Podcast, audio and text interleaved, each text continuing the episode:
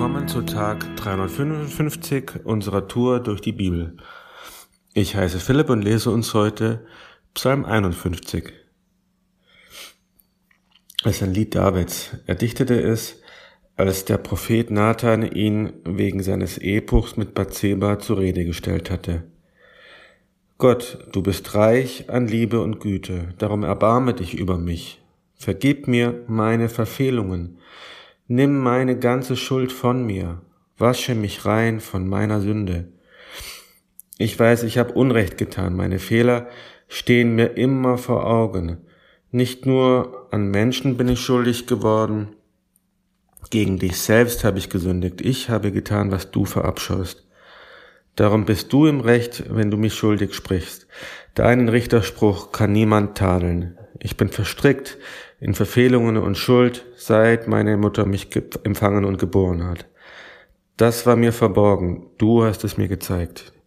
Dir gefällt es, wenn jemand die Wahrheit erkennt. Nimm meine Schuld von mir, dann werde ich rein, wasche mich, dann werde ich weiß wie Schnee. Lass mich wieder Freude erleben und mit dir Gemeinschaft haben und jubeln. Du hast mich völlig zerschlagen, richte mich doch wieder auf. Sieh nicht auf meine Verfehlungen, tilge meine ganze Schuld. Gott, schaff mich neu, gib mir ein Herz, das dir völlig gehört, und einen Geist, der beständig zu dir hält. Vertreibe mich nicht aus deiner Nähe, entzieh mich nicht deinem Heiligen Geist.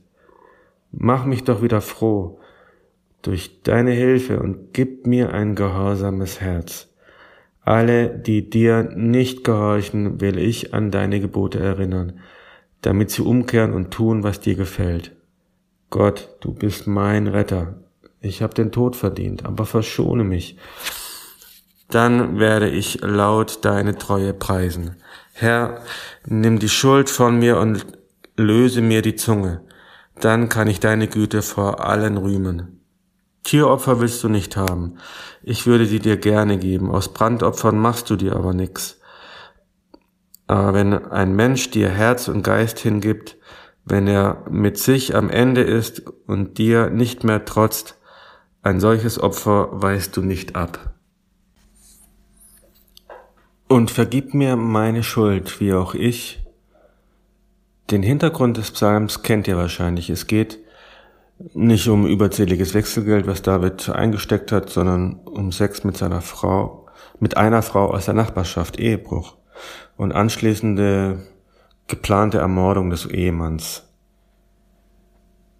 Wir hatten unlängst einige Kapitel der Bücher Mose gelesen und ich bin mir eigentlich ziemlich sicher, dass auf diese Vergehen mindestens die Todesstrafe steht. Das Interessante ist, dass nach diesem Doppelverbrechen eigentlich so etwa, also mindestens ein Jahr, gar nichts passiert.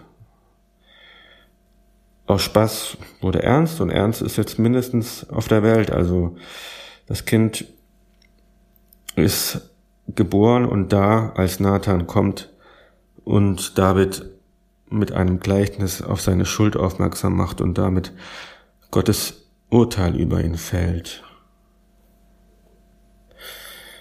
In diesem Psalm 51 verarbeitet David seine Schuld und seine moralische Unzulänglichkeiten. Er bekennt sein Versagen und bittet um Heilung, ein reines Herz. Er bittet eigentlich ja um, um wieder die, an, die Gemeinschaft mit Gott, mit seinem Geist, weil er bemerkt hat, dass ihm das abhanden gekommen ist. Er bittet um neue Lebensfreude und er tut das mit einem aufrichtigen, reumütigen Herzen. David ist Gefühlsmensch. Und vielleicht überkommt ihn diese Reue tatsächlich von 0 auf 100 nach Nathans Schuldaufdeckung. Wahrscheinlicher ist es aber, dass ihm die Schuld schon von Anfang an sein Leben äh, insgesamt sein Leben mit Gott beeinflusst hat. Meine Sünde ist stets vor mir, schreibt er in Vers 5. Er wird unbewusst über die Monate durchaus gemerkt haben, dass er gleichgültig geworden ist, irgendwie kalt und emotionslos. Manchmal merke auch ich in meinem Leben so eine emotionale Kälte. ein, puh, lass mich doch in Ruhe. Es muss nicht immer Mord und Ehebruch sein, der einen aus der Bahn wirft. Geistliche Erneuerung braucht jeder von uns, jeden Tag, ich am meisten. David hat's vorgemacht. Es beginnt mit Gebet und einem gebrochenen Herzen. Und noch eins macht David. Er gibt ein Versprechen.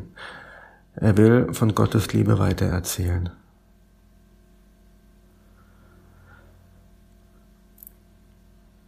Ich möchte dich zum Schluss mit einer Zusage Gottes segnen und ermutigen. In Jesaja 43 einschreibt, sagt er zu dir, fürchte dich nicht, denn ich habe dich erlöst. Ich habe dich bei deinem Namen gerufen, du bist mein. Ich bin der Herr dein Gott, dein Retter. Heute ist der beste Tag für einen Neuanfang mit Jesus.